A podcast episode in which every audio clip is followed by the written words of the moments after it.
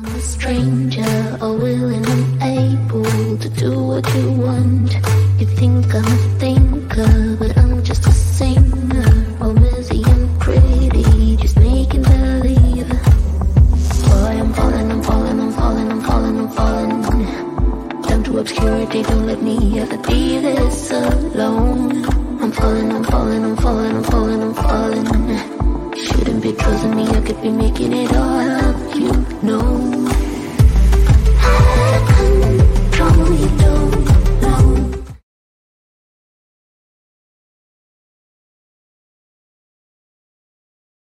Hola amigos, ¿cómo están? Espero que estén muy bien en compañía de seres queridos. Amigo Elo, muchísimas gracias por estar. Hoy traemos un tema de veras extraordinario y aparte con la experta, con la experta en esto. Eh, siempre hablamos ¿no? de, las organizaciones y hablamos de que las organizaciones son un sistema y eh, hablamos de cómo estos sistemas a veces se pueden potencializar a través de metodologías, a través de, eh, pues vaya, diferentes cosas que actualmente hay en el mercado. Hola, Clau, muchas gracias por estar. Amiga, amiga Marce, ¿cómo estás? Bienvenida. Bienvenida, amiga Marce. Acabamos de estar en su live, buenísimo para cuidarnos el alma. Moni, bienvenida. Muchísimas gracias por estar. Eh, Marcela, Marcela Vadillo, qué, qué impresionante, gracias por estar. Y bueno, el chiste es que sí, y lo comentábamos justo hace, bueno, lo comentaba hace un momento también eh, nuestra amiga Marce en un live, somos un sistema y las organizaciones también son un sistema. Y muchas veces eh, podemos traer metodologías, podemos traer diferentes herramientas, pero hay algo así fundamental, pero de veras importante para que ese sistema funcione y para que esas herramientas se potencialicen eh, cómo pueden llegar a potencializarse y eso es el liderazgo. En este espacio, que les repito, es un espacio por y para ustedes, en este espacio abrimos conversaciones, eh, conversaciones donde los invitamos justo a discutir muchas veces, eh, a proponer y a construir un conocimiento que a todos nos sirve y que a todos nos agregue valor. Y hoy traemos una experta que nos va a proponer una mirada de liderazgo desde otro punto que a mí particularmente me, ha sorprendido. Ella es... Eh, eh, pues ingeniera en sistemas, o sea, empezó como ingeniera en sistemas, pero también tiene un máster, ¿no? Este, y les voy a decir todo, ella no le gusta que comente como toda su currícula, porque además es impresionante, pero sí lo quiero hacer en este, en este momento porque nos va a dar como una mayor visión desde dónde nos está hablando ella.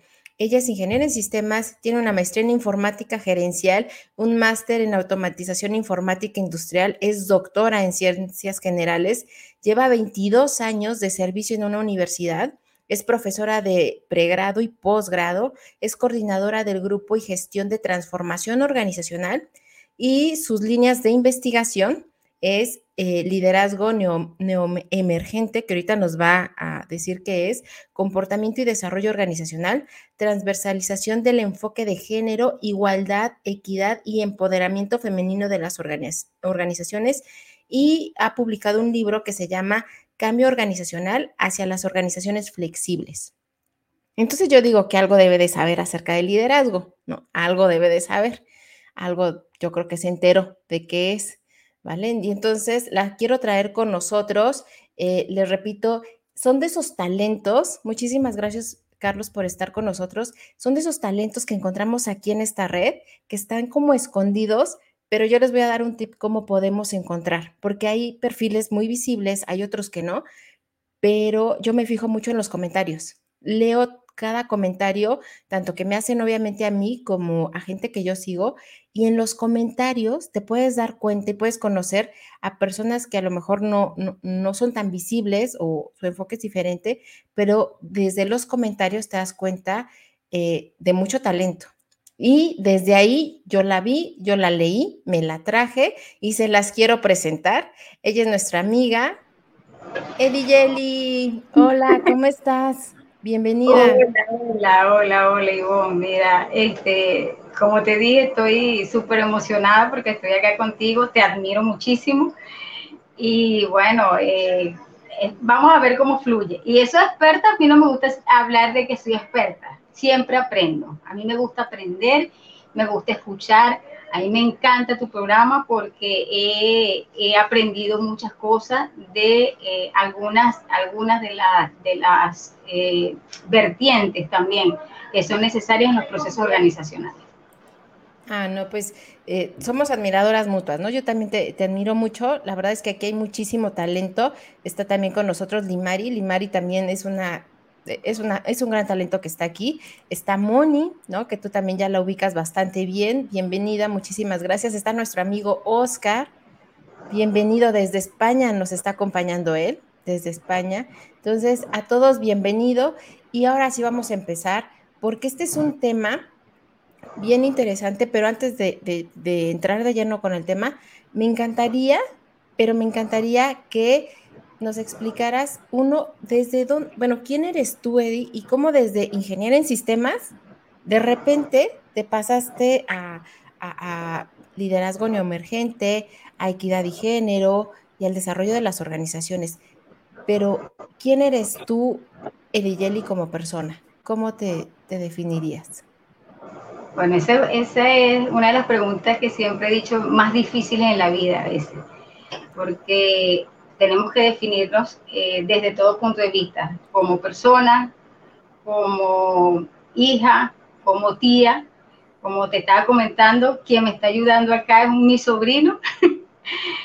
y bueno, eh, yo soy Ediyeli González, soy venezolana, eh, soy ingeniero de sistema, por supuesto, tengo 48 años de edad Mm, no soy de las que se estresan cuando dicen la edad, orgullosamente de 48 años, eh, toda mi vida acá en Venezuela y bueno, eh, pienso que soy una persona muy empática, me gusta mucho trabajar con, con las comunidades, con las personas, me encanta ayudar a que las personas encuentren esa, esa, ese talento que tienen innato, porque muchas personas tienen ese talento innato y les cuesta verlo, les cuesta, les cuesta asumirlo y entenderlo. Entonces, soy una persona que, que ha pasado 22 años de servicio en una universidad en la cual eh, he trabajado a nivel de pregrado, a nivel de posgrado, no solamente en la universidad donde estoy, estoy en una universidad pequeña que es pública, en el oriente del país, Venezuela, como yo digo, en la primogénita del continente americano, Cumaná, Estados Unidos.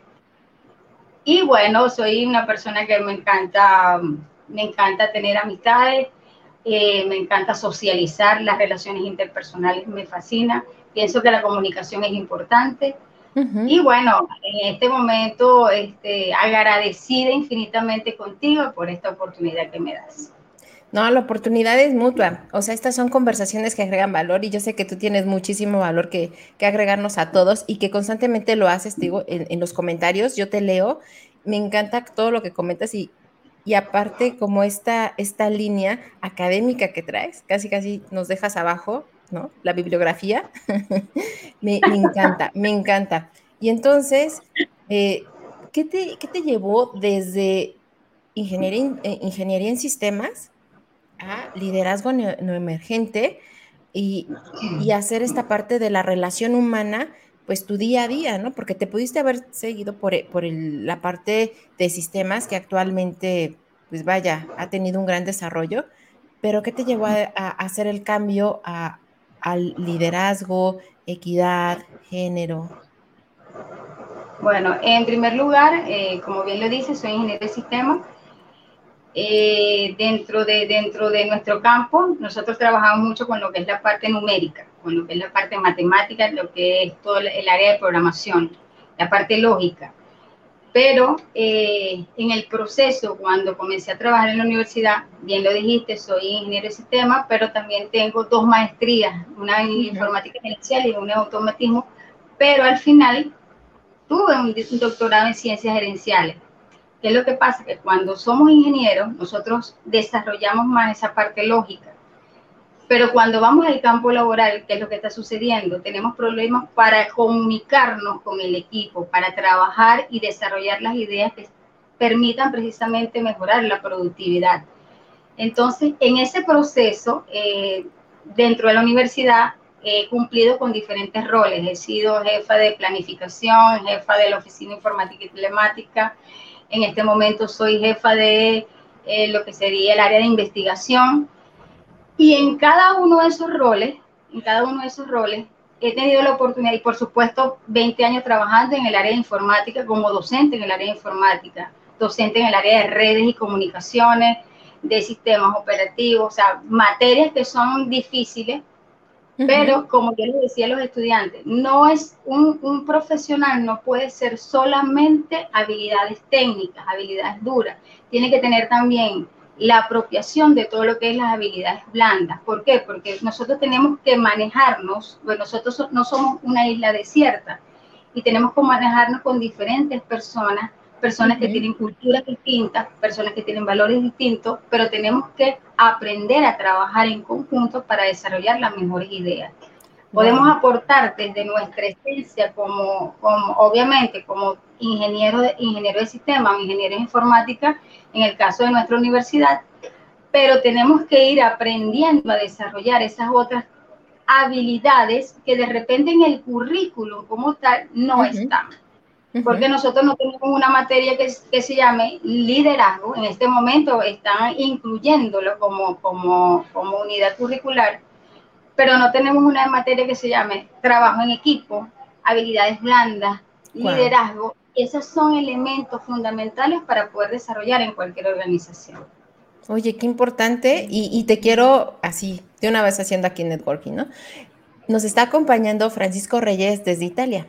Y él también es, eh, eh, se enfoca en la parte de la docencia, él es un conocedor y un impulsor eh, de la educación y de la educación distinta, de romper paradigmas. Entonces, para que se conozcan, creo que pueden encontrar muchísimos puntos y también es un académico y, un fanático de la educación y de la educación en serio. Y como tú lo acabas de decir muy bien, son estas habilidades blandas que le han llamado, aunque luego son las más complejas, por lo menos de que somos humanos, pero es ahorita más que nunca es como muy, muy, muy importante porque no nada más, simplemente en este momento, no nada más estamos hablando de México, Venezuela, Italia, está España también, está Perú, está Argentina, o sea, todos los que estamos ahorita aquí en la comunidad somos de diferentes partes del mundo con un objetivo que es eh, aprender, que es interactuar, conectar genuinamente y sí o sí necesitamos desarrollar mm, más habilidades de comunicación, de empatía, de genuina empatía. ¿Vale? Y entonces, para que se tengan ustedes en cuenta, también tenemos a Mónica, que después eh, las vamos, la vamos a conocer un poquito más, que también es otro gran talento de la comunidad. Y en ese sentido y todo lo que nos has platicado, me encantaría que nos dijeras, ahora sí, yo le puse neoliderazgo, pero no es neoliderazgo. ¿Cuál es tu línea de investigación? ¿Qué es liderazgo neoemergente? Que se escucha bien padre, neoemergente. ¿Y por qué te enfocaste en eso? Esto fue, esto fue producto de la tesis doctoral que presenté hace, en el 2020. Imagínate, imagínate este punto eh, llegó enero y me dieron el ultimátum, ¿verdad? Porque estaba pasando por lo que sería el síndrome TMT, todo menos tesis. Y llegué cuando me fui a inscribir, me dijeron, tienes solamente tres meses para terminar la tesis. Bueno, te podrás imaginar que casi me desmayo. Y bueno, en ese proceso llega también la pandemia y todo, todo fue trabajando. Y por supuesto, eh, ya yo tenía tiempo trabajando en el desarrollo de esta idea, pero tenía un problema precisamente para romper paradigmas, porque mi tutor, él es matemático puro, y obviamente el liderazgo emergente desde las dimensiones del ser trata es de la conjunción de diferentes paradigmas, sobre todo lo que sería filosofía oriental y filosofía occidental a nivel organizacional. Trata en, lo que es la integración, en la integración de diferentes estilos para poder desarrollarse de la mejor manera dentro de las organizaciones. Me explico un poquito. Nosotros no podemos ver, eso es una de las, de, de, de las iniciativas que yo estoy eh, no oh. podemos ver un estilo único de liderazgo que se aplique a todas las organizaciones. Eh, ¿Será que me escucho? Sí, sí, te, te, paraste como un poquito, ¿no? Pero ya ahorita te estoy escuchando, estamos escuchando bien. Perfecto. Perfecto. Bien, entonces en este proceso eh, se ve al liderazgo como un proceso integrativo de diferentes estilos, porque nosotros no podemos decir que vamos a utilizar un estilo transformacional para X organización, porque no todas las organizaciones son iguales. Claro. Y eso fue básicamente lo, con lo cual yo trabajé. En, dentro de lo que serían las dimensiones, bueno, vamos a decir un poquito más crédito, es lo que tú dices, hablo como profesora. Bien. Yo te pongo atención. ¿Cuáles fueron algunos de los ejes importantes, de los ejes importantes que surgen a partir de este, de este, de este desarrollo de investigación? Primero, el autoliderazgo. El autoliderazgo. Nosotros tenemos que conocernos como personas, tenemos que trabajar todas las autos para poder entonces desarrollar desde nuestra esencia, desde nuestra energía vital, comenzar entonces a presentar una nueva forma de poder motivar a las personas que trabajan con nosotros. Es la única manera en este caso. ¿Por qué? Porque yo lo trabajé desde el punto de vista de nuestra universidad, que todos saben la complejidad que tenemos acá en Venezuela y nuestra universidad ha pasado por muchas cosas. Y en ese caso, que era lo que te estaba comentando, Ivonne, este, yo no podía trabajar, por ejemplo, la pirámide de Maslow o, o, el esquema de Maslow, trabajarlo directamente como, como lo establece, como lo establece esta teoría. ¿Qué es lo que pasa? Que nosotros tenemos situaciones distintas, complejas, y por eso es que este estilo de liderazgo permite la integración de diferentes estilos que puedan ser adaptados dentro de las organizaciones. Ok, a ver, a ver, a ver si, si entendemos bien. Liderazgo no emergente, entonces es como este, eh, este liderazgo flexible que de acuerdo a las condiciones ¿no? y a las necesidades que se presentan en ese sistema, tiene esa flexibilidad de, adaptarse, ¿no? Entonces, de, iniciando desde el autoliderazgo. Exactamente. Hasta ahí estamos bien. Ok, tengo otra pregunta, doctora. ¿Por qué eh, eh, liderazgo, por qué neoemergente? O sea, ¿es por esta flexibilidad?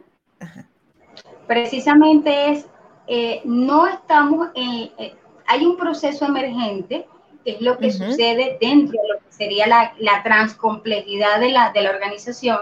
en este caso es algo nuevo, algo que involucra otras dimensiones que no están siendo consideradas por todos los esquemas que hasta los momentos teóricamente se han establecido.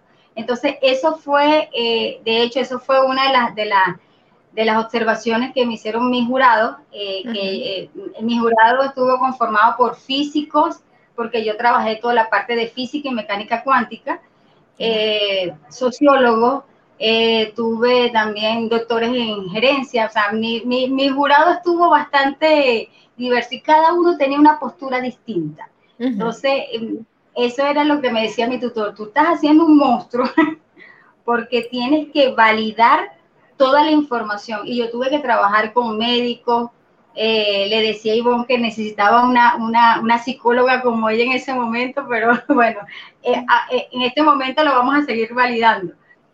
Y, y, tuve que trabajar con diferentes, diferentes personas que eran especialistas en las áreas en las cuales yo estaba trabajando, porque las dimensiones del ser la trabajé en función de cuatro dimensiones principales, que es la corporal, la mental, la emocional y la espiritual.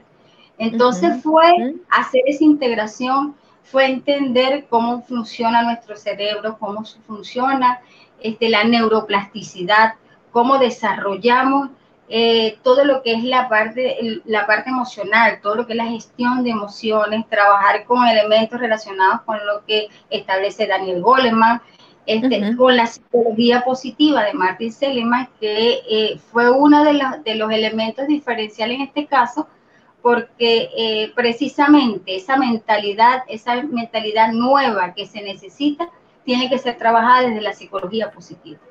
Claro, y, pero como bien lo dices, ¿no? Si eh, vaya, combinando con las diferentes eh, también disciplinas, porque al final el ser humano, o sea, sí, sí es mente, y hace rato lo comentabas, ¿no? desde la mente, eh, nuestros órganos físicos, la parte social, ¿no? De ahí es donde muchas veces se habla de, de este modelo biopsicosocial, justamente, ¿no? Nos dice este, este eh, y ahora espiritual también. Y ahora espiritual también, que afortunadamente cada vez hay más, mayor apertura para esto, porque bueno, durante muchísimo tiempo ha sido es uno de esos paradigmas que actualmente se está resignificando y me parece muy bueno y muy interesante que aparte tú con, tu, con todas las aportaciones que haces, también estés abriendo camino, ¿no? Y lo estés nombrando y no nada más como la parte eh, física con la que muchas veces nos quedamos. Nos están comentando muchísimo, quisiera nada más detenerme un poquito. Eh, nos dice Ignaci, dice, muy interesante vuestra aportación sobre las habilidades blandas, la empatía y el liderazgo. Un saludo desde España. ¿eh? Nos están acompañando, se los agradezco muchísimo. También nos dice Stalimari, dice, entiendo que para ello es importante integrar los, los aspectos humanísticos dentro del currículum de materias eh, de ciencias, matemáticas y tecnología ayuda a desarrollar e integrar las habilidades blandas, que era justo lo que comentabas en un inicio, que también es muy importante. Nos dice este, este William que él estuvo muy atento también, desde un inicio fue de los primeros que dijo, sí, yo quiero estar ahí. Nos dice este William, dice, gracias por abordar este tema, Ivonne Edigelli, excelente conversación. Y después nos pregunta esta Moni, eh, dice, ¿es una flexibilidad? O corresponde a una fractura del liderazgo? ¿Qué le contesta? está, bastante, está bastante desafiante. Está bastante buena esa pregunta. ¿Por qué? Porque una de las premisas en que, se basa precisamente el liderazgo neoemergente es adaptación y flexibilidad desde todo punto de vista. Pero de alguna manera estamos tratando de no romper, porque yo siempre he dicho que las cosas se... Eh, estamos como la ley de la energía, la energía no se crea ni se destruye, solo se transforma. En este caso es un proceso de transformación que se está haciendo. ¿Por qué? Porque es una necesidad. Nosotros no podemos seguir trabajando sin desligar la esencia energética de las personas, sin entender que existen, por ejemplo, herramientas transpersonales que nos puedan, nos pueden ayudar a, a trabajar el ser y eso, eso está determinado en, a, nivel, a nivel teórico, está comprobado que una persona feliz, una persona que tenga una motivación que lo, que, lo ayude, puede ser más productiva. Y eso es precisamente lo que nosotros tratamos de establecer con todo lo que fue el análisis de cada uno de los entrevistados que tuvimos en este, en este proceso de, en este caso en la tesis, en la tesis que desarrollé. Si queremos, uh, es lo que he hablado con mi tutor, si queremos precisamente validarlo, validarlo a nivel, a nivel experiencial con otras personas, porque he tenido la oportunidad de seguirte y he visto muchos de, de las personas que han estado contigo que trabajan precisamente en la praxis con esto, con esto, pero entonces es una manera de nosotros poder integrar lo que hicimos a nivel teórico con lo que sería la experiencia dentro de las organizaciones y me parece algo sumamente maravilloso. Claro, claro, y ya nada más también porque me parece también muy interesante tanto tu respuesta como la pregunta de esta Moni. Yo creo que muchas veces eh, se puede caer justo en esta fractura de liderazgo, eh, a diferencia de la flexibilidad, cuando de repente eh, no tomamos en cuenta también el autoliderazgo, ¿no? Entonces, eh, es ahí donde de repente se, eh, eh, se cae, ¿no? Como en estas, yo lo llamaría como fractura, como en esta idea o en esta forma dictatorial, ¿vale? De ejercer un poder. Pero bueno, ese es un gran tema. Muchísimas gracias, Moni, por siempre. Moni también es una de, de veras, léanla. Hace unas aportaciones espectaculares esta Moni y sus finales normalmente en cada comentario, ahí me encantan. Pero bueno, Limari también nos comenta un panel, eh, un buen panel, eh, la, composición del jurado, y yo creo que se refería justo a lo que nos comentabas, ¿no? De todos los que eh, te acompañaron en tu tesis doctoral. Sí. Y me encantaría que, eh, que, nos comentaras a todos, o sea, porque imaginamos tu panel, imaginamos tu investigación y me gustaría muchísimo que compartieras una partecita, aunque sea una partecita, de cuáles fueron tus conclusiones, cuáles fueron, eh, porque hiciste las hipótesis, hiciste la investigación, una partecita de cuáles fueron tus conclusiones eh, después de todo ese trabajo que, que hiciste en tu tesis. Sí, bueno, precisamente una de, de las dimensiones o, las aristas que, que surgen todo este, en todo este proyecto fue el humanismo. El humanismo porque hablamos de eh, la tecnología, hablamos de la gestión eh, de las estructuras y procesos, pero nos olvidamos entonces de lo que fue el humanismo. El humanismo fue una de las, de las dimensiones o cada una de las variables que fue, no hablemos, yo no puedo hablar de variables en este caso porque mi trabajo fue fenomenológico, pero, de igual manera siempre surgió en cada una de las entrevistas que realizar. Porque eh, se habla entonces de un proceso del liderazgo desde las dimensiones del ser. Nosotros no podemos dejar o excluir lo que sería el verdadero humanismo, la sensibilidad, la empatía. Todo, yo siempre digo, todos los autos, la autoconciencia, el autoconocimiento, el autorreconocimiento, porque el líder parte desde, desde la esencia, desde el yo, desde el yo personal. Yo trabajé inicialmente con dos, con dos literaturas que me parece súper importante, que fue una de Dana Sohar y Marshall. De verdad que se la recomiendo muchísimo, que es espectacular. Ella trabaja con lo que son las organizaciones cuánticas, pero es espectacular. Y también trabajé con lo que fue Stephen Covey, el, lo que es la parte del paradigma de la persona completa y este, por allí fue que partí. Son elementos que surgieron después, cuál sería el despertar de conciencia, eh, cuáles serían los valores, los valores y las cualidades que debe tener ese líder. Ya, eh, ya allí, este, creo que en el, en, eh, monté, coloqué una, hace poco dicté una charla y creo que la coloqué allí en, en, en, LinkedIn, en LinkedIn. De todas maneras pueden ver por allí, te paso el enlace posteriormente. Eh, también lo que sería la, la, importancia de la formación y aprendizaje en cada uno de los elementos que están condicionados en lo que sería este proceso de liderazgo neoemergente. Trabajarlo desde el punto de vista de las dos vertientes, tanto el área tecnológica como lo que sería los relacionados a esas dimensiones del ser donde está, la, el, yo hablo del equilibrio dinámico, ah, que eso me lo refutaron un poquito, equilibrio dinámico entre lo que sería cada una de estas inteligencias. porque hablo de un equilibrio dinámico? Porque para mí, eh, nosotros somos, como lo decías inicialmente, estamos hablando de organizaciones, organizaciones abiertas, organizaciones sociales. Y cuando hablamos de organizaciones abiertas, nosotros tenemos un condicionamiento de diferentes variables que están in, incidiendo directamente en cada uno de ellos. Y el factor humano es fundamental. ¿Por qué? Porque nosotros no tenemos un comportamiento lineal. Nosotros, cada quien, eh, tú puedes hacer un estudio sobre el comportamiento humano y de hoy te va a dar un resultado.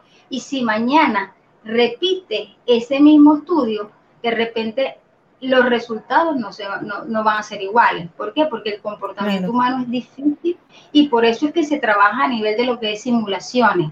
Simulaciones para que se establezca, por ejemplo, utilizar lo que es la inteligencia artificial a través de lógica difusa o cualquier otra herramienta que se pueda utilizar para ver el comportamiento dinámico que va a tener esa persona. Por eso que yo siempre hablo de equilibrio dinámico, aunque me lo han refutado mis profesores, pero me parece que es lo más, es lo más idóneo, porque hablamos de, por ejemplo, la teoría del caos. Cuando hablamos de teoría del caos, eh, hablamos entonces que todo sistema puede entrar en un desequilibrio constante, pero llega un momento en que tiende a la estabilidad, pero esa estabilidad no es una estabilidad lineal, esa estabilidad va a continuar en ese proceso de eh, onda senoidal, digamos así. Disculpe que utilice tantas palabras. No, no, no, claro. No, y está súper bien. La verdad es que tenemos una comunidad bien, o sea, que nos entiende perfectamente bien. Eh, y ahorita lo que mencionaba se me hace eh, de veras de, muchísimo valor, o sea, este equilibrio dinámico. Y ahorita que lo, incluso hacías esta, esta forma, es como los mismos latidos del corazón, ¿no? Que no son lineales.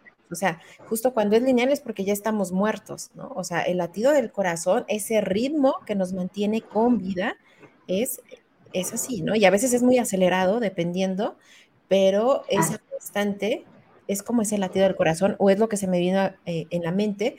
Y, te quiero leer algunos comentarios eh, para que tú también te des cuenta cómo la misma comunidad está tomando nota, estoy casi segura, si no muchos, si algunos. Nos dice esta Mónica, dice, eh, si hay un computador, más perfecto es nuestro cuerpo. Ella es, una coach sexual que, bueno, también ha estado con nosotros. Dice, solo con la diferencia grande de nuestra alma y nuestro centro de emocional, que es esa, eh, esa partecita diferenciadora, ¿no? Que eh, justo lo que mencionabas, ¿no? La parte espiritual. Esta Mónica Navarrete nos menciona, los procesos necesitan necesariamente humanizarse. Que era también parte de lo que tú nos comentas. Y eh, esta Mónica también nos dice, pregunta, ¿se podría ver o sentir o pensar el autoliderazgo como una herramienta básica para entrar a ser neoemergente? Es el, de acuerdo al estudio, el principal, el principal elemento que tiene que, establecerse es el autoliderazgo. ¿Por qué el autoliderazgo? Porque es el reconocimiento de nosotros como, como, como personas, como, desde nuestra esencia. Si nosotros no vamos a liderar a otros, si no sabemos liderarnos a nosotros mismos. Claro. Entonces, tenemos que partir desde allí. Ya entonces luego se condicionan otros elementos. Es más, hay uno que surge que es lo que se llama el despertar de conciencia. El despertar de conciencia. Yo en una de las entrevistas que tuve, que me pareció bastante interesante, eh, la, la, persona me decía, mira, eh, yo, soy, yo soy la jefa de esta, de esta unidad y yo, ¿qué hago yo? Yo llego y yo hago café, yo no, yo no mando a hacer café a otro, yo llego y yo misma hago el café, atiendo a mi gente. Eh, cuando los veo, los observo, ve que ella utiliza la observación, los observo y veo una conducta distinta porque ya está utilizando elementos que tienen que ver con la programación neurolingüística yo les digo, vamos a bailar. Y ella utiliza, ella utiliza la música, la musicoterapia. Esas son, esas son herramientas transpersonales que se pueden utilizar. Entonces allí puedo ver que no es el mismo estilo que tiene una persona comúnmente dentro de una, dentro de una organización donde simplemente hay esa dicotomía entre lo que es el jefe y el colaborador. Yo soy de las personas que a mí me gusta mucho la integración. Yo soy de las personas, por ejemplo, que yo llegaba y estaba una persona de limpieza y me ponía a hablar con ella. Y a veces me daba unas ideas tan, tan, tan, tan maravillosas, porque yo siempre he dicho que el liderazgo, el liderazgo no tiene que ser solamente a nivel de la estructura máxima de la organización, no, o sea, nosotros podemos encontrar líderes que están, que están en, en puestos que ni siquiera son visibles, pero personas que pueden aportar muchísimo valor y pueden generar ideas que son importantes precisamente para mejorar el proceso organizacional. Pero hay que saber escuchar, hay que saber utilizar lo que sería el proceso de comunicación y entender y comprender que somos seres humanos y escuchar a todas personas. Exacto. Qué interesante. Y, te lo agradezco muchísimo. También nos preguntes, bueno, nos comenta este William, eh, coméntanos un poco más de lo que es la, la fenomenología, porfa. Eh, lo que nos escribió Hegel no es muy accesible para todos. Entonces, no sé si. Bien. Un poquito. Cortito. Bien, eh, cuando hacemos un trabajo, por ejemplo, lo que serían los paradigmas cualitativos, nosotros podemos trabajar a nivel de fenomenología. En la fenomenología lo que estamos estudiando es el fenómeno, entendiéndolo, comprendiendo el fenómeno y podemos ser parte de este fenómeno. Cuando estamos, eh, digamos así, el escenario donde vamos a desarrollar ese estudio. En ese estudio nosotros estamos condicionando también las interpretaciones que vamos a realizar y tenemos que contrastar también esas interpretaciones a través de diferentes estructuras que podemos utilizar pero eso depende entonces también del tipo de, de, herramienta que vamos a utilizar entonces para hacer ese, esa adecuación del estudio que estamos desarrollando. Ok, muchas gracias. Yo creo que ya nos queda un poquito más, más claro y, y, vaya, también es para invitar a que, a que sigan también a este Dijeli porque ella constantemente está publicando y para que vean desde dónde ella es lo que eh, está abordando y comenta lo que comenta. Nos dice también esta Blanca, eh, excelentes eh, aportaciones, muchas cosas nuevas hoy. Me, me, voy a poner a leer, muy interesante y ahora seguir, seguiré a tu invitada. Ediel. ¿Vale? Y entonces de eso se trata, la verdad, de abrir conversaciones, a veces difíciles, pero necesarias, eso lo decimos constantemente, y, de enriquecernos. Este es un espacio donde aprendemos todos juntos, de hecho por eso se llama conversaciones que agregan valor, porque conversaciones desde la parte etimológica tiene que ver con hacernos compañía y aprender todos juntos. ¿Vale? Donde nadie tenemos eh, la verdad absoluta y no se trata de eso, se trata de compartir y de construir y más con la maravillosa oportunidad que tenemos ahorita de estar desde México, desde Argentina, desde España, desde Italia, desde Chile, desde Venezuela y seguir construyendo y aportar porque todos eh, somos más parecidos de lo que quisiéramos. Somos más parecidos de lo que muchas veces nos podemos dar cuenta y lo más importante, podemos construir todos juntos y llegar a esas eh, organizaciones o llegar a estas propuestas, no nada más desde nuestra idea, sino lleno de, más conocimiento, ¿no? Nos comenta también este Oscar. También resultaría muy interesante formar o promover las inteligencias múltiples, eh, complementando y enriqueciendo todavía más los grupos o equipos, permaneciendo más motivados, proactivos, dinámicos, totalmente. Excelente. de acuerdo. Y prácticamente este, ya estamos también, bueno, todavía estamos como en un muy buen tiempo. A mí me encantaría que eh, nos comentaras qué fue específicamente lo que te refutaron, porque ahorita lo comentabas, ¿no? Eh, que te refutaron eh, una parte de tu teoría. ¿Qué fue lo que te refutaron específicamente?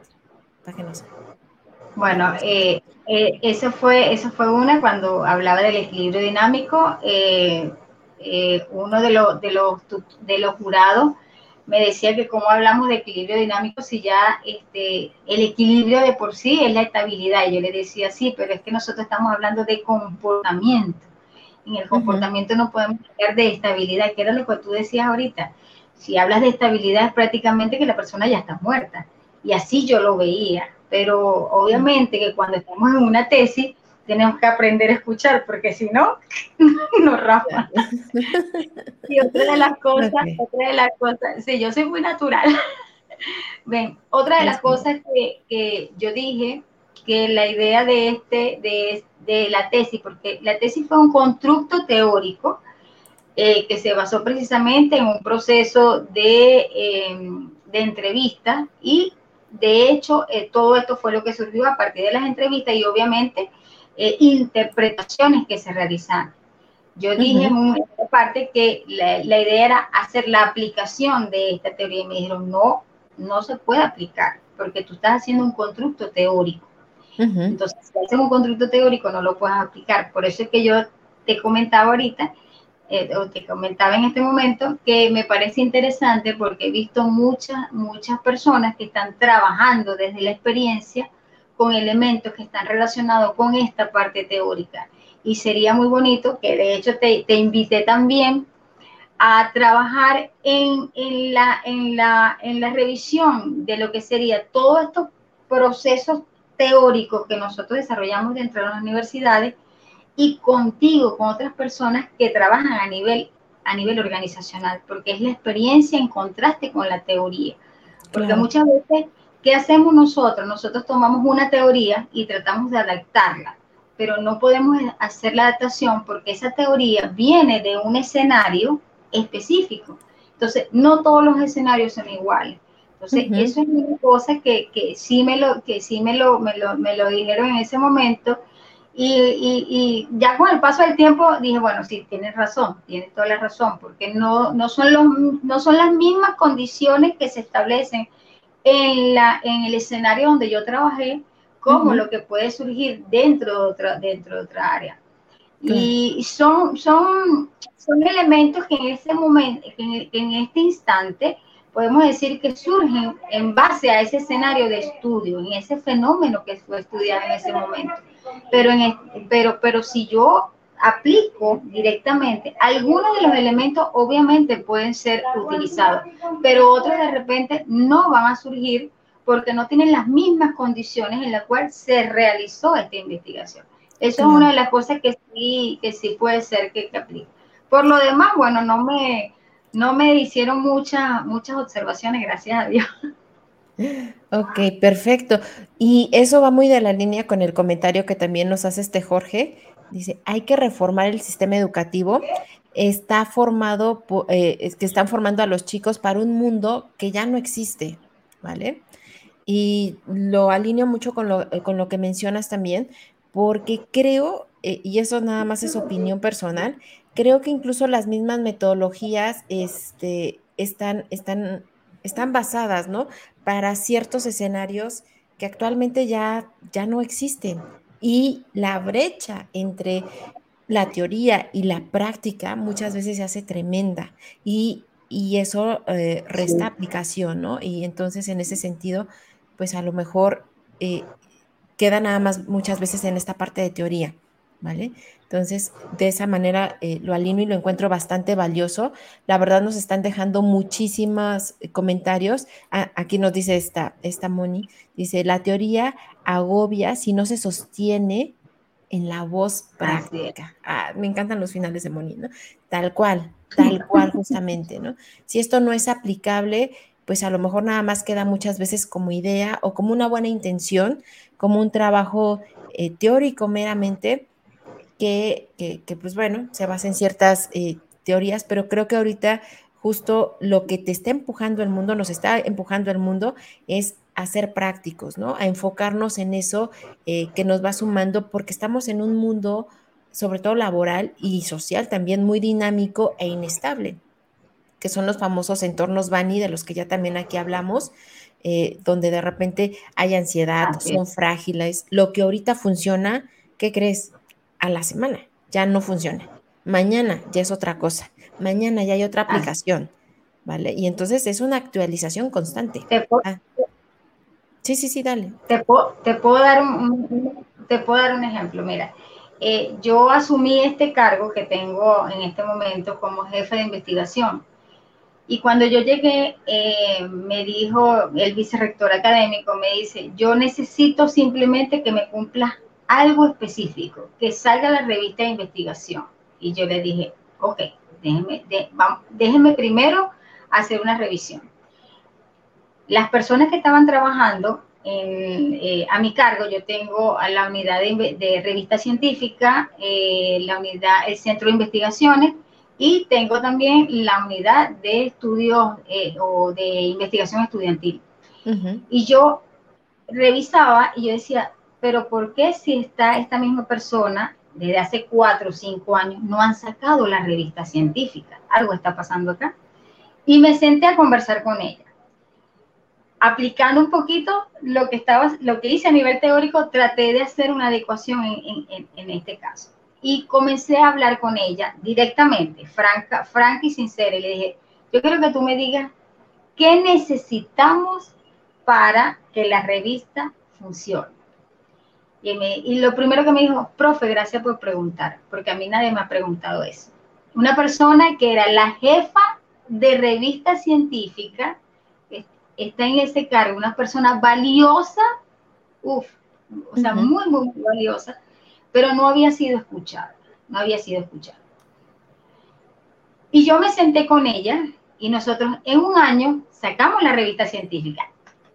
Mm. Entonces, te digo, tuviste cuatro años una persona que tiene un talento impresionante.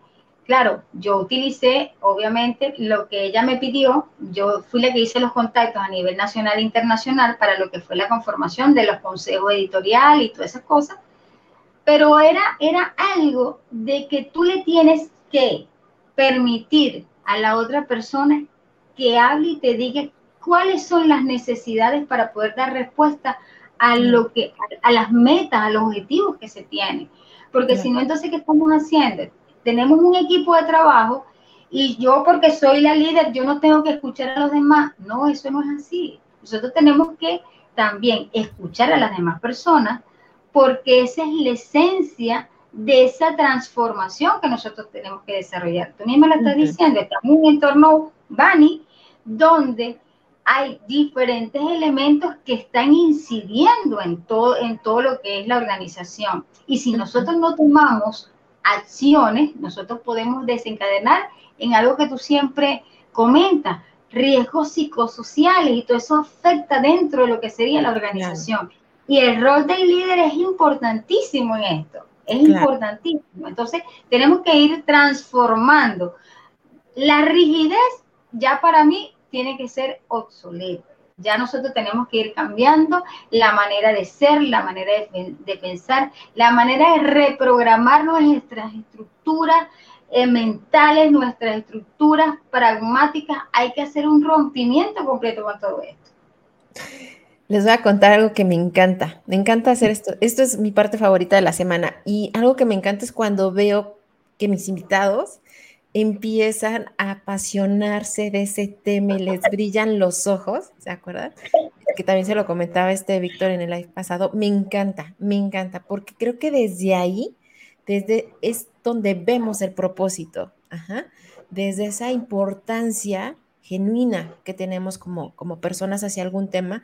Y bueno, ahorita lo, lo que dices, ¿no? O sea, sí, eh, también tomando todo el fondo que nos diste, totalmente de acuerdo, ¿no? Tan así que, bueno, todas, ahorita todos los comentarios están justo enfocados en escuchar, escuchar empáticamente, o sea, ese, quitar ese abismo, quitar tantos egos que no nos sirven para nada, absolutamente para nada más que para estrechar nuestra mente y acercarnos y escuchar genuinamente, ¿no?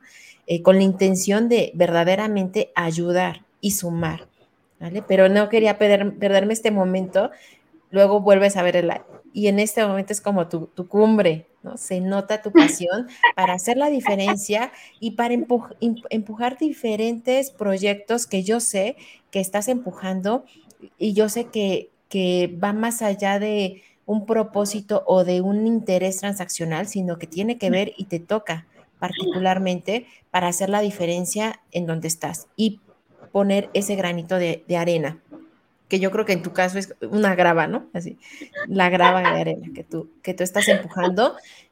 Y en ese sentido, me encantaría, eh, porque ya la conversación se nos está acabando, afortunadamente, se me fue súper rápido.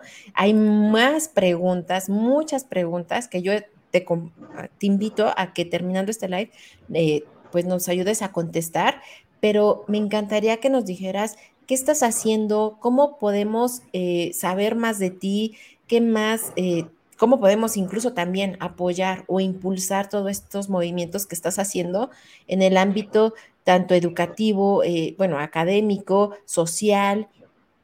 ¿Dónde estás? ¿Qué hacemos? Bueno, eh, como, les, como les decía ahorita, yo soy coordinadora de un grupo de investigación que se llama Gestión y Transformación Organizacional desde hace 11 años y desarrollamos actividades eh, para las comunidades, no solamente para nuestra institución, sino también para las comunidades en general. Eh, en agosto nosotros acostumbramos a realizar actividades con los niños en las comunidades y bueno, ahora a partir de la pandemia comenzamos a trabajar en la parte virtual, o sea, haciendo esa transformación que necesitamos para poder seguir trabajando.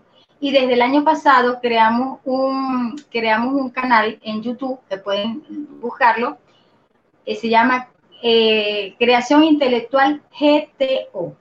Allí van a ver Creación Intelectual GTO. En ese, en ese canal ustedes van a ver eh, las actividades que realizamos el año pasado con la ayuda de personas maravillosas. Realizamos dos congresos internacionales totalmente gratuitos. Eh, fue uno enfocado en el área de informática porque me pareció importante hacer algo para, para lo que sería el aniversario del departamento donde ya tengo 20 años trabajando y qué más que hacer algo así. Y entonces hablé con amigos y eh, hicimos, hicimos algo bonito. Y también en, en noviembre hicimos un congreso internacional, Nuevas Visiones Gerenciales también participaron personas a quienes admiro muchísimo de acá de esta, de esta red social y de otras redes sociales que no las conozco personalmente, pero para mí son personas espectaculares. Y en este mayo tenemos otra actividad que sería el cuarto Congreso Internacional de Investigación e Innovación, donde mi querida Ivonne va a participar con nosotros. Eh, toda la información lo tengo dentro de, dentro de mi red social. Los voy a colocar también acá para cuando termine. Le puedo citar, por ejemplo, de este, este grupo, esta networking maravillosa que he podido consolidar. Tenemos entonces esta oportunidad a Ivonne, eh, tenemos también a María Francisca Sangüesa, que también va a participar con nosotros en otra de las actividades online. Eh, con un temazo que, que, adoro y amo y, y, que me apasiona muchísimo, que tiene que ver con desafíos e impactos eh, positivos de las mujeres en las organizaciones. Está relacionado directamente con eh, nuestra línea de investigación y además de ello también tenemos otras actividades virtuales, porque en este caso nuestro congreso va a ser presencial virtual. Vamos a tener talleres, vamos a tener muchas actividades y en este, en este caso nosotros quisimos hacer esto porque estamos cumpliendo 10 años como universidad, a pesar de tener 48 años como Instituto Universitario de Tecnología. Hace 10 años a nosotros nos pasaron de ser un instituto a una universidad. Entonces, eh, se pensó en realizar esto y obviamente me pusieron a cargo de esta, de esta titánica actividad y me gustaría invitarlos, precisamente porque también lo que queremos es lograr. Nuestra universidad es pública, nuestra universidad es totalmente gratuita, pero de alguna manera este, esta, esta actividad particular está buscando es conseguir recursos para poder seguir manteniendo alguna de las actividades que desarrollamos. Claro. Pues muchísimas gracias, Eddie. La verdad es que es, abres espacios muy valiosos también. Ella es una impulsora también de, del desarrollo. Eh, y bueno, yo les invito que de veras vayan a, su perfil, que la conozcan, que hagamos networking también con ella, porque, bueno, a lo mismo, ¿no? De lo que se trata es de crecer y de pasar, lo que ahorita comentamos al final, ¿no? De pasar de la teoría a la práctica. Siempre hablamos de, hacer... De la, de la idea a la acción. Ese es uno de los talleres que también les dicto a, a mis estudiantes. Entonces, que eso lo pongamos también en práctica, pues aquí en esta maravillosa comunidad, ¿vale? Y que conozcamos y que descubramos a grandes talentos como Ediyeli y otros tantos que han estado aquí. Yo les agradezco muchísimo que hayan estado tan activos, les agradezco muchísimo sus preguntas eh, y que nos hayan acompañado en estas conversaciones que agregan valor. Este espacio, les repito, es un espacio por y para ustedes. Y entonces, muchísimas gracias, Eddie. Te mando un abrazo. Nos despedimos y nos quedamos tú y yo un ratito más, ¿vale? Comunidad, nos vemos en 15 días porque nos vamos de vacaciones, ¿vale? Bye.